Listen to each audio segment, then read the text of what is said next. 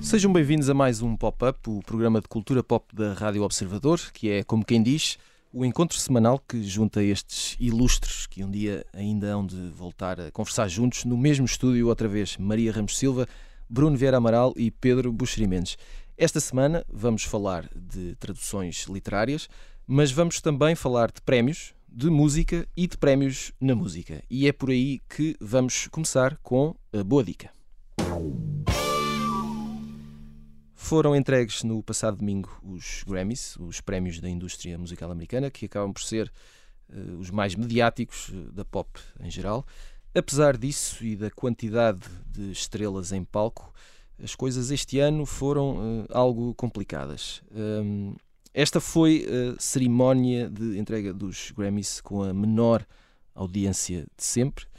Pedro Buxeri Mendes, vamos começar por ti, até porque sei que tens eh, uma teoria, ou algumas teorias, vá, para uh, explicar isto. É assim? Uh, sim, espero que sim. Espero que sim. uh, fica claro com a pandemia, torna claras muitas coisas, e, e, neste caso fica claro que, na verdade, nós não, não, não queremos saber dos prémios em si. quer dizer, claro que queremos saber, queremos saber quem ganhou o Oscar ou o Grammy ou o que for, mas na verdade o nosso envolvimento, o engagement, como se diz agora, com estas coisas não é intelectual, mas sim emocional. Eh, todos nós, até os mais eruditos ou os mais distantes das coisas frívolas, no fundo precisam do, da passadeira vermelha, do, do, dos saltos, dos roupas, dos sapatos, dos decotes, dos cabelos, dos penteados, dos, dos smokings, dos discursos, da atmosfera, da, da inclusive é do, do, dos, daqueles planos de realização, daquelas fotografias em que apanham o, o colega a aplaudir ou, ou com o ar chateado, para nos envolvermos com este tipo de prémios. Estes, estes, estes prémios nos Estados Unidos são uma indústria em si, enquanto que em Portugal, por exemplo, os Globos de Ouro da SIC tem, muito, tem, tem obviamente uma dimensão de indústria, mas, mas são pagos pela SIC o, os Grammys ou os Emmys ou os Oscars são, são indústrias porque estes, estes espetáculos, estas transmissões são depois vendidas para as televisões em todo o mundo e têm patrocinadores e têm marcas envolvidas e só, só a questão dos giveaway bags, não é? Uhum. em que as estrelas recebem montes de coisas. Portanto, é, é, é toda uma indústria e, e, precisa de facto do raio da cerimónia. E sem a cerimónia com pessoas e com pessoas humanas a fazer coisas que as pessoas humanas fazem, o, a verdade é que tudo isto perde imensa importância. Uh, eu, eu, eu, desta vez vi só as gordas até dos Grammys, devo, devo admitir aqui que nem sequer me interessou ver o, a fundo os prémios, uh, porque de facto falta qualquer coisa, e esse qualquer coisa é, é quase tudo, e essa é que talvez seja a questão principal do que, que o Covid nos ensina. Uh, por outro lado, Maria Ramos Silva, esta foi uma das cerimónias, talvez a, cerimónia que, que, mostrou uh, um outro lado. Uh, o, o, que é possível mudar ao fazer uma, uma produção destas, também porque foram obrigados a isso, né? Obviamente houve a, a, a questão do, do, dos prémios, né? as mulheres ganharam os prémios uh, mais importantes, isso, isso, isso é importante, e, e, a produção teve que ser reinventada. Houve política, como tem havido, uhum. houve uh, Dua Lipa e Harry Styles com atuações uh, que, que, vale a pena rever no YouTube e que, e que vão continuar a alimentar cliques, etc. Um, fez-me lembrar um pouco, não, não, tem bem a ver, mas fez-me lembrar, por exemplo, a, a, final do Festival da Canção em Portugal este ano, que também teve que ser reinventada por causa de tudo isto e que eu acho que resultou, muito bem. Uh, mas a questão é que esta reinvenção não quer dizer que depois existe um reflexo nas audiências e que as pessoas gostem. O Pedro deu aqui uma, uma, uma explicação, não é? Sim. Uma, uma, uma dica para o que para, para os motivos disto, mas é um, é um, é um paradoxo, porque se calhar não vale a, é, quer dizer que não vale a pena reinventar ou tentar fazer diferente. Não, eu acho que é, é, é, interessante o que o Pedro disse, porque depois tu tens o, o reverso da medalha, que é uh, a maior parte das críticas que eu li, na verdade, Uh, até destacavam esta cerimónia como tendo sido uma das mais entusiasmantes dos últimos Uhum. anos, precisamente porque, uh, talvez mais despojadas, não é? Afastou-se ali aquele fogo de artifício, aquele brilho, o número de pessoas mais limitado, participações, a passadeira vermelha, lá está, remetida para aquele formato digital, que entretanto as celebridades também já adaptaram bem e, portanto, sabem dar a volta àquilo. Um, no fundo é como se estivéssemos a assistir uma série de cerimónias unplugged, não é? Quase tudo assim uma versão mais, mais sutil, mais discreta, mais acústica. Mas a verdade é que depois eu, o que o Pedro lembra, temos o outro lado, que é nós queremos é festa Uhum. eh, e nós queremos ali um registro de explosão, eh, nós queremos o evento em si, não é? Queremos a- o máximo de cor possível, Queremos, e de glamour eh, possível. e portanto isto talvez resulte para estritamente ao nível eh, da crítica musical, se quiseres, porque de facto encontraram-se ali soluções muito, muito simpáticas, muito felizes. Mas se é para seguir por aí então, depois ao mesmo tempo questionavam-se eh, outros aspectos, que é até do ponto de vista da arrumação e das categorias, eh, os Grammys apresentam muitas lacunas. Eh, basta pensar como vivem intensivamente de, de- de formato pop, não é? Mas depois tu tens, por exemplo, tens categorias R&B, mas não tens, eh, nunca ligaste ao punk. Eh, os Strokes, passado 20 anos, lembraram-se dos Strokes para álbum rock do ano. Quer Uhum. dizer, há aqui depois uma série de Sim, incongruências esse, esse e lado dos prémios continua um bocadinho. Ou seja, é música, não é? Já não conseguimos fazer o espetáculo de outros anos por causa das limitações da pandemia, mas ao mesmo tempo continuamos a não tratar a música, se queremos de facto ver isto como um, um evento musical, ou mais virado para este lado, ah, com esse rigor e com esse detalhe que talvez merecesse, porque então tem que olhar para aquilo com, com outros olhos, não é? Ahm, agora sim, eu não sei o que, que expectativa podemos ter em relação aos Oscars, acredito que, que apesar de tudo consiga con- congregar mais, mais espectadores, eh, mas sinto que também ficará aquém desse, desse grau de espetacularidade toda que nós procuramos, obviamente, quando vemos uma. quando nos prometem uma cerimónia Uhum. destas. Não é? Ainda por cima, Oscars que, que- que também têm vindo a, a- decair na, na atenção que têm Sim. naquela noite, não é? Eu, Sim. continuando aqui nos Oscars, Bruno Vera Amaral, eh, se calhar é preconceito meu, mas vou deduzir que não prestaste muita atenção aos Grammys. Nenhuma. cá está. Eh, esta semana noticiários do dia seguinte. Exato. Esta, esta semana também foram anunciadas as nomeações precisamente eh, para os Oscars. Ahm, será seguro dizermos que se avizinha uma noite talvez mais concorrida ao nível dos prémios porque eh, não há um vencedor óbvio, apesar de ainda não sabemos bem como é que vai ser o formato, sabemos que vai ser em dois sítios, mas ainda não sabemos bem do- dos detalhes, ou porque os Oscars serão entregues a dia 25 de Abril e os Estados Unidos estão muito confiantes no seu plano de vacinação.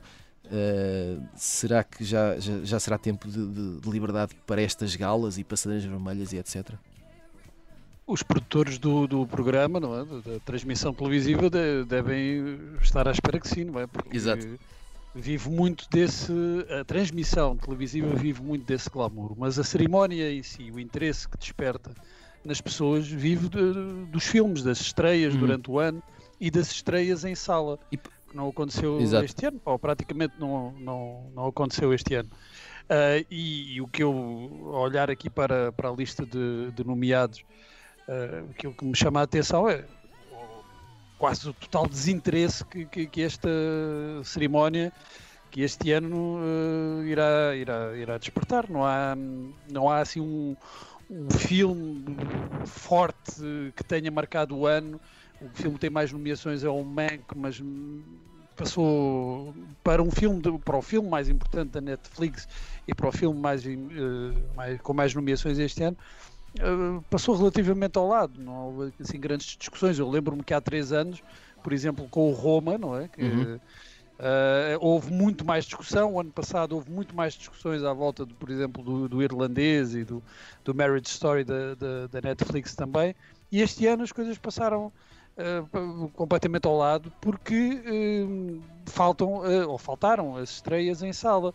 Mesmo as plataformas digitais beneficiam eh, deste efeito de competição com, com o cinema eh, tradicional, com, a estreia, com as estreias habituais em sala.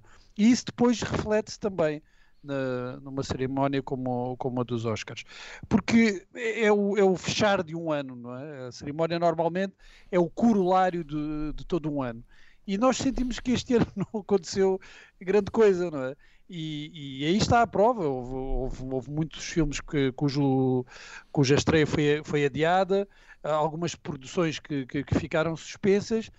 E aqui está o corolário, é um absoluto desinteresse. Eu, eu imagino que, que se tudo continuar assim, e acho que não vai mudar, imagino que as, as audiências de, do programa este ano sejam, sejam absolutamente catastróficas para, para os produtores, não é? que deviam esperar um, um bocadinho mais o facto de ainda haver muitas pessoas em alguns sítios em confinamento, que houvesse mais interesse das pessoas verem em casa. Mas falta o sal, falta o tempero uh, a, este, a estes ingredientes. E os ingredientes também não são grande coisa, não é? Olhando assim à primeira vista. Não, e há aquela questão. O, o, o, o Mank do David Fincher também, eh, se não estou enganado, foi o filme mais nomeado para os Globos de Ouro e acabou por não ganhar nenhum Nada, prémio. Pois. E, portanto... Não, é que, é que o filme não, não suscitou, que eu, que eu me tenha apercebido, também posso, posso ter estado um, um bocadinho aliado, mas creio que não suscitou uh, grande adesão, nem grande polémica, nem, nem a favor nem contra. Uh, eu lembro-me do ano passado, uh, chegámos aqui a falar do, do, do filme do, do, Martin Scorsese e do, do, irlandês. Houve, uma, houve grande discussão se era bom, se não era, se, se, se tinha uma duração excessiva. Discutiu-se a questão de, das nomeações para a Netflix. Este ano está tudo, este ano sim, perfeitamente aliado em relação a, em relação a isto. E nem o filme, que supostamente era a estreia, o lançamento mais importante uh, cinematográfico, entre aspas, do, da Netflix este ano, uh, teve um, um efeito uh, no, no, no, grande público. Creio que passou relativamente ao lado. Muito bem, antes do final do programa, vamos às sugestões da semana com o post-it. Vamos uh, continuar aqui com o Bruno, vamos ver se conseguimos uh, dar conta das sugestões todas ainda na primeira parte. Bruno, queres uh, falar-nos de um programa que estreou há pouco tempo na televisão portuguesa, o Hell's Kitchen? Sim, vi, vi por, por curiosidade para saber como é que aquilo funcionava, se, era, se era boa televisão ou não. Uh, e acho que é um modelo que já, que já foi experimentado, obviamente, já uhum. foi testado, que vive muito do carisma do Lyubomir Stanisic. Eu agora acho que não se diz assim, porque eu ouço uh, aquela voz da SIC a pronunciar Stanisic e fico com medo de estar aqui não, mas está tudo a, bem, ter não, algum crime. Não há problema. Uh, não, e que vive, de, vive da, da, da, personalidade dele, de, daquela agressividade de macho alfa que, que, vai marcar, de certeza, vai marcar o, o programa e que vai, vai pôr o, o, os próprios concorrentes uh, com os nervos uh, em franja. E acho que esse é o objetivo. Eu gostei de ver, eu acho que tem uma, uma enquanto televisão, acho que tem um programa com, com, com uma grande uh, dinâmica. Obviamente que é uma dinâmica criada, é artificial, como em qualquer concurso, não é portanto, ou seja, a narrativa é, é, é criada, é provocada e uma vez mais com com, a, com, as intervenções eh, cirúrgicas ou às vezes a, a martelo pneumático do, do Stanisic, mas acho que é um programa, é um, é um produto televisivo interessante. Antes do final uh, uh, aqui da primeira parte, estou só aqui a olhar para o tempo e será melhor continuarmos aqui as sugestões uh, quando voltarmos para a segunda parte e voltamos já a seguir. Estamos de volta para a segunda parte do Pop-Up com Maria Ramos Silva, Bruno Vera Amaral e Pedro Buxeri Mendes. Vamos esperar que desta vez este vosso uh, estimado uh, apresentador e pivô uh, atine com os botões. Um pedido de desculpas sentido. Vamos recuperar as sugestões da semana que deixámos penduradas da primeira parte. Pedro Buxeri Mendes, uh, queres falar-nos de uma conta de Instagram que tem sido tua companhia? Vá. Verdade, eh, que é mais do que uma conta de Instagram, chama-se Food52, portanto, food, a palavra food, F-O-O-D 52, 52. Um, podem encontrar no Instagram, mas também na internet. E finalmente encontrei um local onde posso, um, enfim, aprender receitas. Finalmente. Posso... Sim, porque o, o, há muitas, sabemos, milhares no YouTube, milhares de contas e não sei o quê. Isto, isto, esta Food 52 é hoje em dia uma um conglomerado de, destas coisas, inclusive tem lojas e vende talheres e não sei o que nos Estados Unidos, não sei se vende para a Europa, foi fundada por uma jornalista do New York Times há uns anos e vendida em 2019 por muitos milhões de dólares a, um, a uma empresa de mídia. Uh, mas de facto as receitas têm uma normalidade e com pessoas normais e até a forma como estão filmadas e descritas e até escritas um, faz, faz-nos sentir, uh, faz sentir que é possível para nós replicarmos em casa. Já fiz algumas, eu gosto bastante de cozinhar e já fiz algumas. E a ponto de, de recomendar eh, que sigam a conta no Instagram, se tiverem Instagram, ou então que vão lá, Food52, um, enfim, para, para quem, quem gosta de cozinhar. Eu, eu aprecio também sempre a forma algo militar, ou faz lembrar o bingo com que o Pedro uh, soletra os nomes das coisas, não é? E divide ali. Mas assim não é engano, muito, assim não é engano. Assim não é engano. Pois, muitas pessoas, inclusive em televisão, não é? E na rádio, dizem as coisas muito depressa. Eu gosto muito do depois as pessoas não percebem, não é? por isso eu, eu faço esta pausa. Está uma, uma... É verdade, e depois estas dicas não servem para nada. Exatamente. uh, Maria, uh, tu uh, trazes aqui um, um livro um, Conta-nos tudo, é mais fácil. Sim, é uma, uma edição bilingue do CTT, uh, chama-se História do Bailado em, em Portugal. Uh, é uma resenha histórica de, de, enfim, de, desta arte, daquilo que foi produzido nos últimos anos em, em Portugal, não de uma perspectiva académica, pelo contrário, uh, que era aproximá-la do, do, grande público. O trabalho é do António Lajinha, um dos nossos decanos da, da, da dança. Um, enfim, eu recomendo, para além disso, se forem fãs de, de, dos selos, portanto, da filatelia, também tem uma emissão especial uh, associada a esta edição, portanto é que um, um belíssimo 2 em 1. Um. Muito bem, depois das galas e dos prémios, eh, coisas que nos ficam tão bem, e destas sugestões, seguimos em frente para falar de livros, coisas que também uh, nos servem as medidas, mesmo que de vez em quando alguns detalhes se percam na tradução. Servimos agora o pop de arroz.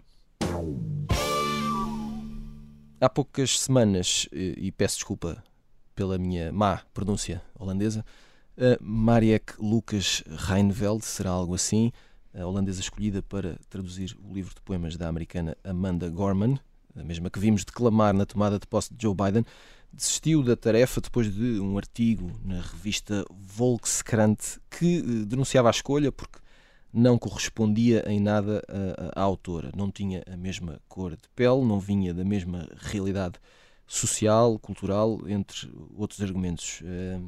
Eh, entretanto, tudo isto se transformou eh, numa onda de choque, já outros nomes foram recusados para a mesma tarefa e desde então a questão tem surgido, eh, questão que eu vou lançar aqui ao Bruno Vera Amaral, excelso autor, também ele artista das coisas da tradução, de quando em vez. Bruno, deve haver critérios para quem pode ou não pode traduzir determinada obra? Ou seja, toda esta questão, no teu entender, faz sentido? Já te vou responder. Ok. Mas uh, deixa-me dizer aqui que agora estou a sentir-me um bocadinho pré-histórico, porque o, o Pedro uh, sugeriu uma conta do, do, Instagram com receitas e a, e a Maria falou de, de, uma história do bailado. E eu estive aqui a sugerir um programa da televisão generalista que foi visto, acho que por quase 2 milhões de pessoas Portanto, sinto-me completamente não, não, é, pré-histórico. Fizeste, muito, Fizeste muito bem para equilibrar aqui É a democracia, a, a democracia deste programa, é isto. Lamento, lamento, lamento uma sugestão uh, como esta. Não faças para isso. a próxima é que nós temos diversidade, Bruno, ao contrário de, de, de, de alguns tradutores e autores. Uh, uh, e agora, e aproveitando também agora a deixa, agora sim. A deixa da Maria, em relação à tradução, eh, eu acho que o único critério que tem que, que existir é, é, o da competência. Não, uhum. não, não, não, há outro, ainda que uh, os editores, ao fazerem essa escolha, a escolha de quem é que vai traduzir uma determinada obra, tenham, possam ter em, em consideração uh, outros, outros elementos que uh, uh, acrescem à, à, à, experiência e à competência do, do tradutor provavelmente haverá uh, alguns livros, alguns uh, livros, seja de, de, de, ficção, seja de não ficção, seja de poesia, que hum, se calhar haverá vantagem em, em que o tradutor seja alguém que, que, perceba muito uh, sobre uh, aquilo que, que, vai traduzir, sobre Exato, ou determinado assunto, tema época, específico, sim, sim. Específico, ou, ou, o tipo de literatura, imagina. Uh, um, um, um, tradutor que especialista em literatura negra, ou feita por autores negros nos anos 50, uhum. ou nos anos 60, ou no século XX. provavelmente essa pessoa tem mais competência ou provavelmente não, é mais competente, será mais competente para traduzir um autor dessa época do, do que outra que só traduziu, sei lá, textos jurídicos ou, ou poesia. Mas, mas aí uh, continuas, continuas mas aí continuamos na, na questão da competência, na, não é? Na competência, não é? Uh, em relação à, à, cor da pele, uh, ou à idade, ou ao género, bem, acho, que é, acho que é um bocadinho estranho, porque estamos, para além de tudo, estamos a reduzir um, o, o, autor uh, a, uma, a, uma, identidade uh, que, que, não sabemos que, se, se, está ou não associada a, a, ao, ao, tipo de literatura que faz. Pode estar, pode não estar. Ou, ou, que, é? pode, ou que pode ser um dos elementos, não é? Mas não é um, claro que é um dos uhum. elementos da identidade, não é? E que, e, e que, a experiência da pessoa uh, por exemplo, de um negro em, nos Estados Unidos é condicionada pelo facto de ser negro nos Estados Unidos. Uh, mas se ele escrever, isso não, não, não reduz a sua literatura apenas a essa, a essa parte da sua identidade. Eu lembro, por exemplo, aqui há, há, uns tempos, o James Baldwin, que é um, um autor que também foi, uh, cujo interesse na, na, obra foi, se renovou nos últimos anos e que tem sido traduzida a ficção e a, e a não ficção, mas creio que sobretudo ficção, tem, tem sido traduzido uh, nos últimos anos em Portugal. Por exemplo, teve, um dos livros dele foi traduzido pela, pela Isabel Lucas, uh, que, é, que, é, que, é, jornalista e também tradutora, que é autora também de livros, uma grande conhecedora da literatura norte-americana. E ela é uma mulher uh, portuguesa, que não é negra, Uhum. Uh, e bem, quer dizer, do, e, ah, e o James Baldwin uh, era homossexual. Portanto, uh, o, o, que é que. Vamos à procura de uma pessoa que partilhe todas estas características para traduzir? Não, não pode ser esse o, o, critério. Acho que não deve ser esse o critério, o critério se a pessoa depois não tiver competência. o que é mais importante, ter competência técnica para, para traduzir e capacidade, como é óbvio, de, de entrar no espírito da obra eu lembro que aqui há, há uns tempos, quando o Frederico Lourenço uh, publicou a tradução, da, a tradução dele da, da Bíblia, que essa questão se levantou. Será que a Bíblia pode ser uh, fidedignamente traduzida por alguém que não é crente? Essa, esta, esta questão foi discutida e acho que é uma discussão que se pode ter e em, em relação a outras questões identitárias também. Uh, mas vamos sempre depois acabar na, na, competência, ou se tem competência técnica para se traduzir, ou, ou, não se tem. Depois haverá outros aspectos que até têm a ver com a, com a, a experiência de cada indivíduo que o podem aproximar mais ou menos uh, daquela obra e da capacidade de traduzir aquela obra, mas isso, creio eu, não tem que ver com a, com, com, com a cor da pele, ou com a idade, ou, com, com o género, uh, tem que ver com a, o trabalho do tradutor, que é para além dessa competência técnica, da capacidade de traduzir à letra, traduzir também o espírito de, da obra em que está a trabalhar. Maria Ramos Silva, este caso uh, de Amanda Gorman, vamos tratar assim o caso para simplificar. Uh, acreditas que terá uma onda de, de, choque de facto continuada no tempo que poderá colocar uh, algo que possamos chamar de método de tradução que tem sido usado até agora em causa ou passará e ficará como um caso isolado quando a poeira assentar, digamos? Não, eu, eu, espero que reforce essa ideia eh, que o Bruno resumiu muito bem, não é? Há de facto um, um critério, como uh, que é extensível, aliás, às outras áreas de, profissionais e da nossa vida de uma maneira geral, que é o da capacidade, do talento e da competência, portanto, e que obviamente são as mais relevantes. Neste caso, uh, enfim, nós partimos deste em particular, do da Amanda Gorman. Eu não sei como é que se poderia dizer, eh, já a formiga tem catarro em holandês ou em catalão, que são neste caso as pessoas mais ou menos visadas aqui no processo. Duas línguas fáceis. Duas línguas fáceis. Um, mas de facto é estranhíssimo e faz-me sempre alguma confusão como é que, uh, a pretexto de uma ideia de inclusão, esse processo de inclusão possa passar necessariamente por uma exclusão, e uma exclusão gritante, não é? Porque é o que o Bruno dizia, quer dizer Uh, como é que vamos, tem, temos que arranjar uma pessoa que seja tal e qual, que seja assim, assado, quer dizer, quase por catálogo, escolhida pela sua cor da pele, pela sua idade, pelo seu tom de, de, de cabelo, de olhos, quer dizer, isto é um, um perfeito oh, Maria, disparate, não é?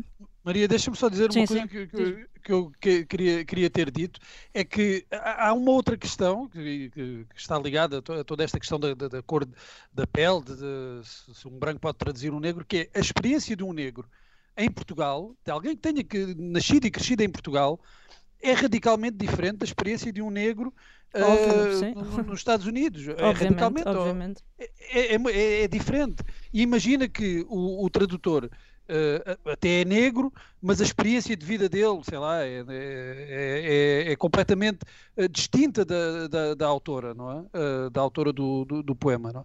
Como é que, Como é que, o que, é que pesa mais? Pois, obviamente, não é? Porque de facto há, há essas subtilezas todas, tu de facto podes ter uma proximidade que, não, que não é forjada de facto pelo, pelo, teu tom de pele ou por uma série de outras referências, mas sim por coisas que até não nos são, não nos são óbvias, não é?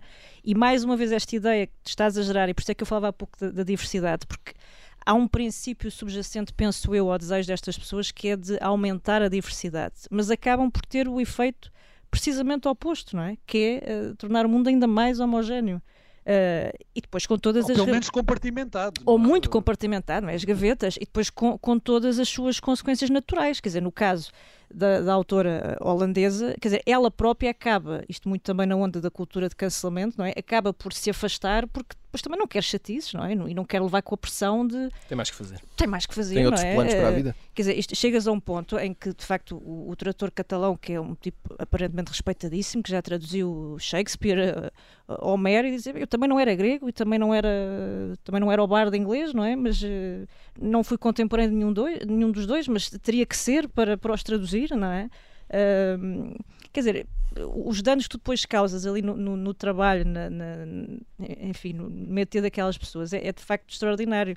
Eu penso que, que o senhor até dizia, bom, uh, ali alguns que, apesar de lhe terem tirado essa tradução, mas que lhe iriam pagar à mesma. Olha, eu não sei se receberia um euro nestas circunstâncias, muito honestamente, uhum. como profissional, porque eu acho isto de facto extraordinário. Como é que é possível que isto seja uma questão? Porque de facto, tirando essas subtilezas uh, que o Bruno falava em bem, de facto, uma coisa é tu saberes que alguém, eu sou, imagina, perita na cultura clássica, portanto estarei mais vocacionada do que outro colega meu para fazer aquele trabalho. Isto é uma coisa, agora.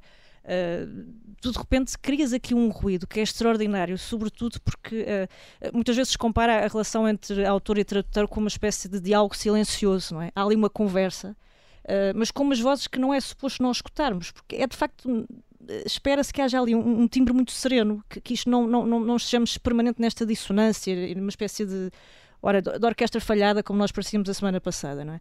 Mas, mas estas questões e, e, e, estes desejos, estes quase imperativos, transformam a coisa num, num ruído absolutamente ensurdecedor.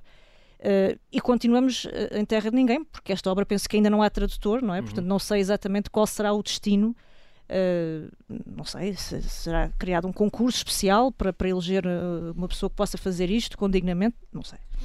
Pedro Buxeri Mendes, enquanto leitor, procuras saber quem traduz um, um, livro estrangeiro que estás a ler em português? Isso influencia de alguma, de alguma forma a tua decisão sobre ler ou não ler, ou até como ler esse mesmo livro?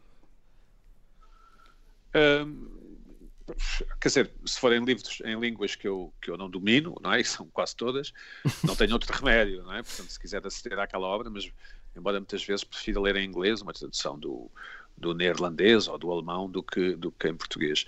Uh, a língua portuguesa tem alguns problemas, um, e o, Bruno saberá isto muito melhor do que eu. Um, por, por, exemplo, o had em inglês, o, o ele fez ou eles fizeram, é, em português tem corremos o risco de o tradutor meter muitos tinhas, não é? Uhum. Eles tinham passado a noite juntos e tiveram fome à meia-noite e, portanto, estamos sempre a levar com os T's e com, e com o verbo ter, não é? Eh, e também escrever eles haviam passado a noite juntos é completamente diferente de, de lermos they had spent the night together ou o que for. Um, portanto, eu, eu acho que, que, não é nada fácil traduzir. Acho que, pelo, pelo que sei, paga-se uh, pessimamente mal aos tradutores. Não é sequer um trabalho muito respeitado em Portugal. Eu acho que o tradutor em Portugal é, é, visto muito, e até por nós em geral, ou seja, estou-me a incluir nisso, como, como alguém que faz um serviço, não é? Uma espécie de pessoa que tira um café, e não é assim. Uh, uh, eu, eu, há alguns tradutores ótimos que até são escritores, o, o, Bruno, por exemplo, é tradutor também. Uh, a Tânia Ganho, não é? que já falámos aqui, que é uma ótima tradutora e, e publicou um romance que, falámos aqui também há, há uns meses. Eu acho que há algumas pessoas que conquistam por mérito próprio, também há o Serra Pereira, não é? A Margarida Val do Gato, não me lembrar agora, que conquistam por, por mérito próprio o, o, quase uma coautoria Paulo Faria, acho que um dos o exemplos. Paulo Faria, sim, que é um ótimo escritor também. É um, em relação um às traduções que ele tem feito do Cormac McCarthy sim. e o Filipe e a Nina Guerra, uhum. do António Pescado, russos, do né? Russo. Russos. Portanto, sim, sim. Há, há, uma série de autores que nós já associamos. Uh, uh, uma série de tradutores que já associamos a certos autores. E que nos últimos anos Sim. também foram incluídos na, na, primeira página, não é? Quer dizer, acabam por ter esse destaque também no, no objeto. Portugal, não Sim, acontece tanto é em Portugal como talvez devesse acontecer. Por, por exemplo, aí o, o, o, os, os tradutores os russos não é com, não é como se haja uh, 44 tradutores diferentes uh, aptos a fazê-lo. Exato. Claro. exato. Uh, mas eu acho que devia ser bem mais respeitado o, o, papel dos tradutores. Não sei se não deveria haver um prémio para a melhor tradução, não sei se há. Uh, mas, mas deveria existe, haver. mas não, como todos os prémios em Portugal, ninguém liga nada. Não, não tem passadeira vermelha. Pronto, pronto. Uh, mas é isto. Eu, eu, esta questão do, do poema ou, do, ou do, da, desta autora que tem a pele, que a pele não é, não é caucasiana, não é branca, não sei bem qual é que é a palavra. Não, não, não estou para me meter em sarilhos também. Mas para o branco, que é mais, mais simples. Mas, sim, é, mas uh, eu, eu o argumento de que deve ser alguém da cor do autor é um argumento bastante estranho, mas eh, talvez no curto prazo, talvez no curto prazo, devemos, eh, no limite, fingir que atendemos ao argumento ou que pensamos a pensar nisso, porque muitas vezes estas, estas eh, coisas, estas são pequenas fagulhas que ateiam incêndios gigantescos, como sabemos, não é? Como dizia o Mal, não é? Que toda a longa viagem começa num, num pequeno passo, se ele não dizia enfim, citar mal, ninguém esta ninguém esperava. Uh, e, portanto, e portanto, algumas destas questões, eu acho que, sobretudo na, na, chamada era do digital e das redes sociais, em que tudo se propaga a uma velocidade incrível, um, não sei, talvez mereça que pensemos sobre o tema. Não, não eu que não, não, não, não, vou nem, nem traduzir o, a obra e estou borrifando, uh, mas uh, às vezes, às vezes, às vezes nós, mesmo nós com as nossas famílias, os nossos amigos, no fundo estamos a falar do, do, vinho, quando na verdade o subtexto é outro, não é? Queremos, queríamos estar a falar de outra coisa. E não sei se não deveríamos eh, escutar com alguma atenção os argumentos de todas as partes e talvez uh, pensar se é uma questão ou não é, em vez de, em vez de cortarmos logo a direito, criando assim a possibilidade de conflito. Eu admito uma certa admito uma, que a idade me tem dado uma certa, não sei, uma certa tendência para não reagir logo uma coisa que eu fazia muito e ainda faço, infelizmente, para pensar melhor sobre estas coisas, porque podem esconder outras, eh, sentimentos, recalcamentos, que podem dar em coisas muitíssimo mais graves só por causa do, do, do raio de um poema, eh, pode haver eh, coisas muito mais graves. A ponderação de Pedro Buxeri Mendes aqui a fechar diria, este, este exato. Um, aqui a fechar este tema. Antes do final do programa, vamos fazer a habitual viagem no tempo com o Isso é que era bom. O filme eh, Fargo estreou-se em março de 1996, há 25 anos, eh, um dos melhores exemplos da criatividade dos irmãos Coen, pelo menos eh, digo eu, e um dos títulos que representou uma mudança definitiva não no, no, sucesso crítico, mas no sucesso comercial da dupla, juntamente com o Grand Lebowski, que foi lançado dois anos depois. E a propósito desta maravilha de filme, a pergunta desta semana é qual o vosso filme favorito realizado pelos irmãos Coen e porquê? Maria Ramos Silva, vamos começar por ti. Uh, eu citaria esses dois. Eu gosto muito do Fargo, mas depois assim, falaste é fácil, aí, mas é falaste, não, falaste do, do, do Grande Lebowski, que é de facto assim uma coisa monumental, não é? Ele, já, em termos de elenco, é aquilo que se chama pôr a carne toda no assador, não é? Eles são todos muito, muito escolhidinhos a dedo. Uh, enfim, não é por acaso que passa a história como passa e que acaba por ter, enfim, por lhe darmos o destaque que dá, de facto, tem momentos absolutamente épicos que eu ainda hoje pá, quase tenho vergonha do que, do, do, do que me desperta em termos de, de riso, de coisa absolutamente. da comicidade daquilo. Um, e portanto, sendo registros muito diferentes, um, mas acho que teria necessariamente esses dois no, no meu top, sim. Acho que sim. Pedro Buxerimentos, qual é a tua escolha? Uh, olha, uh, claramente o, o, aquele do desculpa, o No Country for Old Men, Sim. claramente. Uh, mas eu recordei agora que eles fizeram o Hudsucker Proxy e fiquei com imensa vontade de ver, que é um filme, não sei se lembram, com o Tim Robbins, Uhum. bastante antigo, até que até foi um fracasso, que, eu, que tenho a ideia que ele se atira da, de um prédio ou, ou, ou inventa um brinquedo esquisitíssimo e, e fiquei, fiquei com imensa vontade de rever esse filme. E eu sou do tempo, claro, do Raising Arizona e do Uhum. Big Lebowski, mas, mas o No Country for Old Men, sem dúvida. E eh, para fechar, Bruno Vera Amaral, qual é o teu favorito dos irmãos Coen? O meu favorito é, é o Fargo, de todos os filmes deles, é, é aquele que se estiver a dar na televisão, e este é o, o meu critério, é que fico sempre a ver, mesmo que tenha visto há há dois dias, dois dias depois, se o filme estiver a passar na televisão, fico a ver. Uh, gosto, claro, a grande personagem deles é, é- é o, é o Lebowski, ah, acho que é, é inultrapassável. Também gosto muito, como o, o Pedro, ah, do Este País Não É Para Velhos, ainda que já nota ali uma certa calcificação Sim. do estilo, não é? Uhum. Ah, parece que não é, não, é, não é tão fresco como no, como no, no Fargo, e, e claro, e, e tão cómico como no, no Arizona Júnior.